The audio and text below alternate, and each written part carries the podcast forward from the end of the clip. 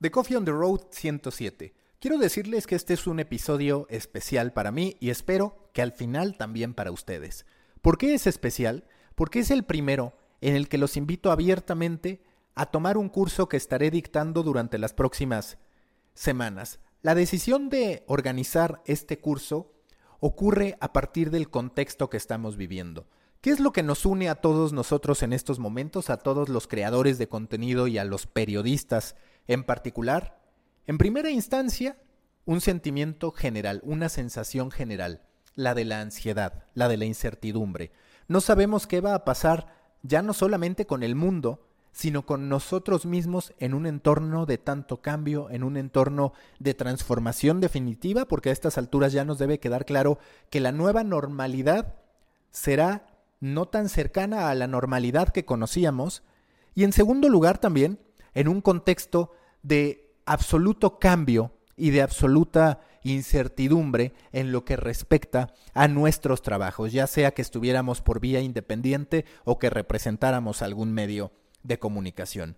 En ese contexto, escribí un artículo a profundidad sobre el por qué los periodistas, sobre todo ahora, tienen que de una vez por todas construir su marca personal, que es un fenómeno que ya vemos muy asentado en Estados Unidos. Para mí un gran referente de esto es, por ejemplo, Bill Simmons, que en su momento fue el dueño de Grantland, se la vendió a ESPN, creó The Ringer, se lo vendió a Spotify. Es decir, es una persona con la capacidad de ir dejando un sello, de ir construyendo sus propias propuestas para después, ya sea desprenderse de ellas si es que llega una inversión económica, una oferta significativa, o bien seguir consolidando eso que él hace y que va más allá de lo que puedan darle o no los medios de comunicación. No es dependiente de las empresas establecidas en materia de generación de contenido.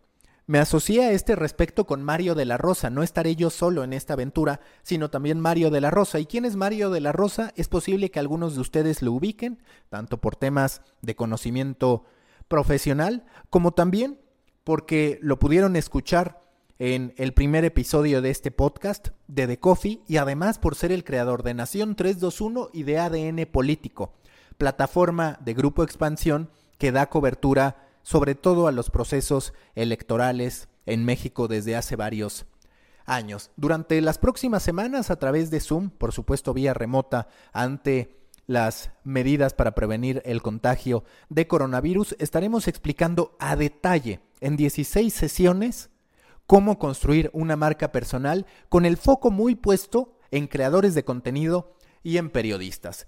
Espero que les interese. Si les interesa, escríbanme por favor a maca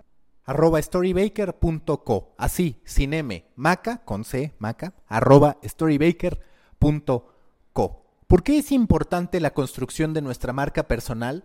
Lo voy a explorar, se los voy a explicar punto a punto a través de la lectura de un texto que hice justo el primero de mayo. Este mes ha sido bastante significativo para mí y ahí exploro a detalle el contexto que estamos viviendo y por qué tenemos que construir hacia adelante, por qué tenemos que ver por nosotros mismos en una situación tan delicada y que en cualquier momento nos puede sacar de los tableros de las corporaciones y de la jugada, por ende.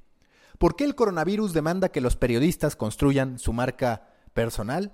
Titula este texto que escribí, insisto, el primero de mayo, la pandemia era necesaria como punto de quiebre para que el periodista entendiera de una vez por todas la importancia de la marca personal.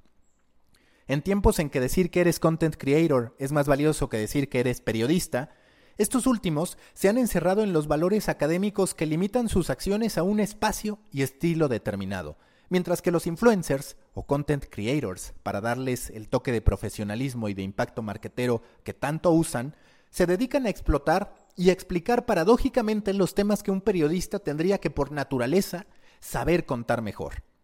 A continuación les voy a presentar una serie de razones por las que es clave que los periodistas trabajen su marca personal y por ende que se conviertan, que se atrevan a reconocerse como creadores de contenido. Razón número uno, el círculo de preocupación y el círculo de influencia. En su libro The Seven Habits of Highly Effective People, Stephen R. Covey plantea la existencia de dos círculos en la vida de cada persona. El primer círculo es el círculo de la preocupación, O para decirlo en términos exactos, The Circle of Concern refiere a todo aquello que pasa en nuestro entorno, pero que en realidad no está dentro de aquello que podemos controlar. Ante la pandemia de coronavirus, este círculo no ha hecho más que crecer su impacto sobre nosotros. En redes sociales no paramos de consumir información sobre los miles de muertos que está dejando esta emergencia sanitaria. A diario vemos advertencias y teorías sobre lo que podría venir más adelante para el mundo.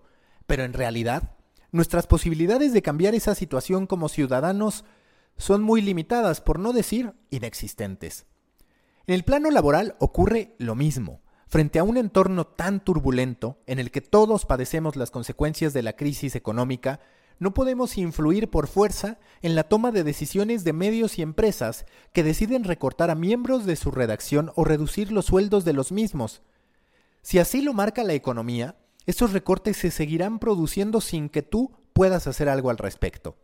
Y si bien es posible que tu calidad te dé mayores posibilidades de continuar, es también posible que si eres de los que tienen un sueldo más alto, seas de los primeros en tener que ser borrado de un presupuesto para contribuir a la supervivencia del medio en que te encuentras. El segundo círculo es el círculo de influencia. Este es un pequeño componente de ese gran círculo que no podemos controlar, y justo refiere a determinar qué de todo eso que nos preocupa sí está bajo nuestro control y sí podemos cambiar. Lo que como periodista puedes cambiar es el modo en que te relacionas con tu audiencia, las estrategias de marketing que elaboras para los trabajos que realizas, el estilo con que vas a presentar tus piezas y el propósito detrás del tiempo que inviertes para producir un contenido determinado. La clave, de acuerdo a Kobe, consiste en dedicar nuestro tiempo al círculo de influencia. Aplicado a tu vida como periodista, lo que puedes controlar, más allá de si mantienes tu empleo o no, es el modo en que vas construyendo una audiencia que te siga a donde quiera que vayas, la forma en que elaboras una metodología que te permita ser efectivo, la atención que prestas a tu audiencia que no es la del medio, aunque te lean en él, y las decisiones tanto de marketing como de storytelling que tomes para que tu producto cumpla con un resultado determinado. En resumen, haga lo que haga la empresa en la que te encuentres, tú tienes la capacidad de mantenerte vigente y de ir a distintos lugares con ella, tanto si es un proyecto propio como si presentas tus contenidos en espacios de terceros. Segunda razón, los influencers ya lo hacen. Nos guste o no, el boom de los influencers provocó que el modelo del periodista que cobra por su trabajo para que un tercero lo publique pareciera, la verdad, un muy mal negocio. El contraste es notorio. Mientras los primeros hacen énfasis todo el tiempo respecto a que aquello que estás viendo es producto de su trabajo, talento, ingenio y recursos, es posible que de joven tú pasaras varios años en el anonimato de las notas firmadas por redacción. Mientras unos hacen marketing en torno a su trabajo de forma permanente, a ti se te enseñó a ser recatado, ya que debías mantenerte alejado del protagonismo siempre y cuando conviniera al medio al que pertenecías.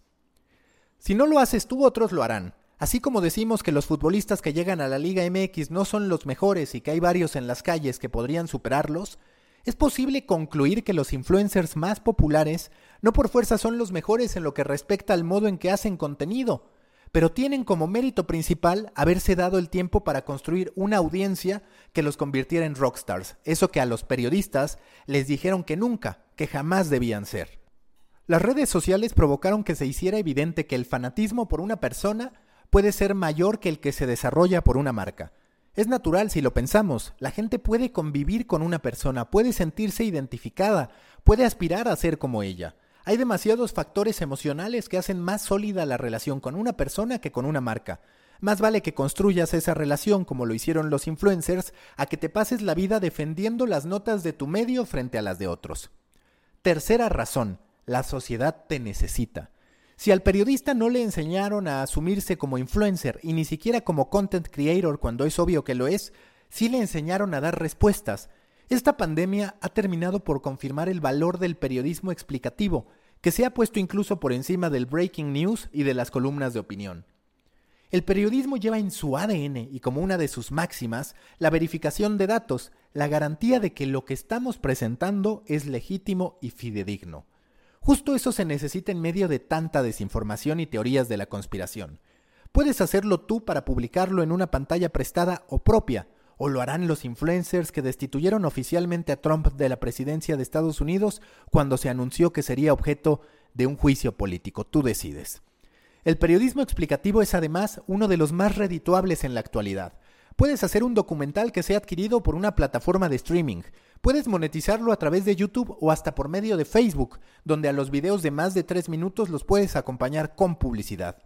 La información recabada tiene posibilidades piramidales como muy pocas, del concepto largo a los formatos cortos, una inversión de tiempo que vale y mucho la pena. Cuarta razón, la individualización de la economía. Más allá del confort que te puede dar una paga segura y del prestigio que te puede aportar publicar para determinado medio de comunicación, lo que de por sí en México es cuestionable, no existen muchas razones para entregar tu vida profesional a un solo medio, mucho menos para perderte en el anonimato a partir de una buena paga. En la era de la radio, la televisión y los impresos, el periodista común no tenía forma de conseguir anunciantes por sí mismo. La monetización dependía de un equipo de ventas que fuera a negociar con las marcas. La producción era tan costosa que se requería de grandes inversiones para presentar un producto que un lector quisiera comprar. Con el surgimiento de Facebook y YouTube, se democratizaron las posibilidades de monetización.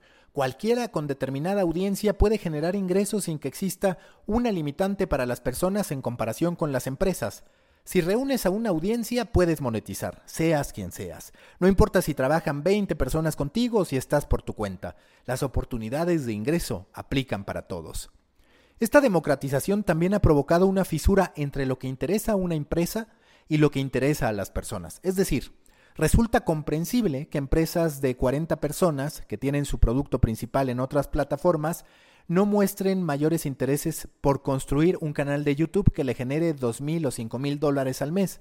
Pero el enfoque cambia radicalmente cuando una persona entiende que de ahí puede sacar el dinero que equivaldría o superaría el sueldo que le ofrece una empresa.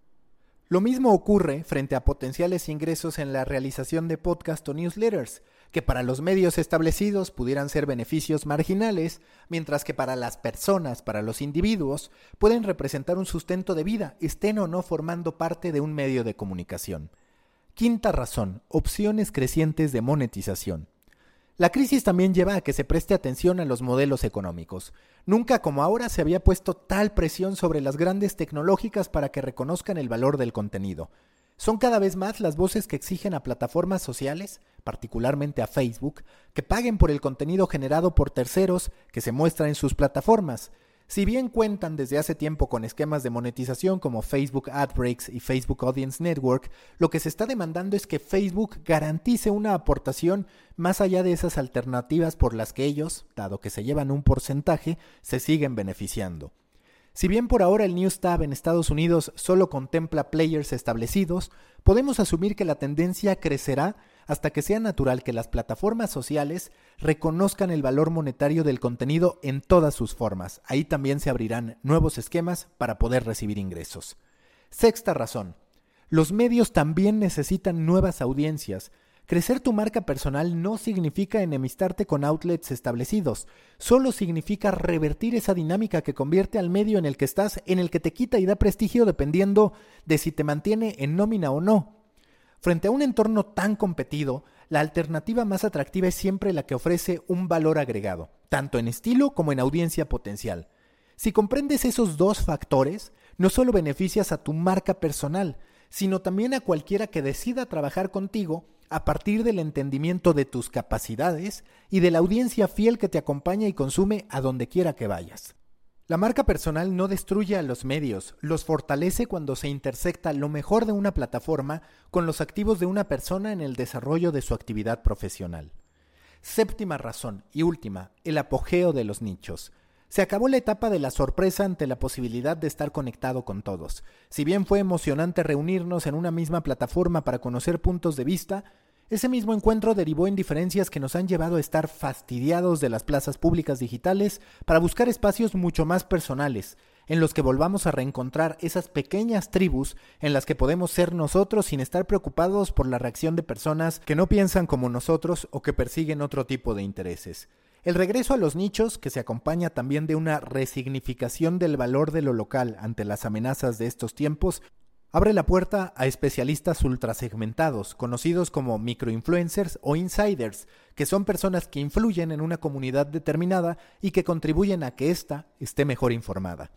Tú también eres un content creator o creador de contenido. Aplica las estrategias de los influencers, que ante la banalidad de ese término optaron por renombrarse, y capitaliza el periodismo que sabes hacer para crear una marca personal que no solo contribuya a que tu ingreso económico no esté tan expuesto a condiciones fuera de tu círculo de influencia, sino también a que la sociedad tenga el contenido que necesita en un presente tan convulso y en un futuro tan incierto.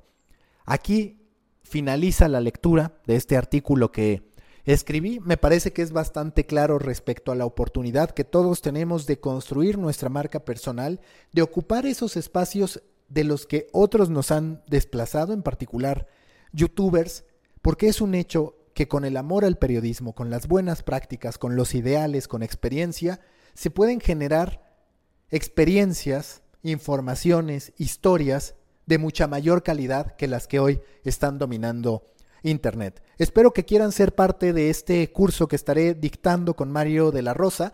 Les recuerdo que si tienen algún interés por acreditarse, por inscribirse, lo pueden hacer escribiéndome a maca.storybaker.co. Ahí con gusto les compartiré el dossier con toda la información y también podré resolver cualquier tipo de dudas. maca.storybaker.co y no olviden ya finalmente seguir el company page de Storybaker en LinkedIn y también el grupo en Facebook de Storybaker que es Proyecto Morona, grupo en Facebook para pequeños creadores de grandes ideas. Hasta pronto.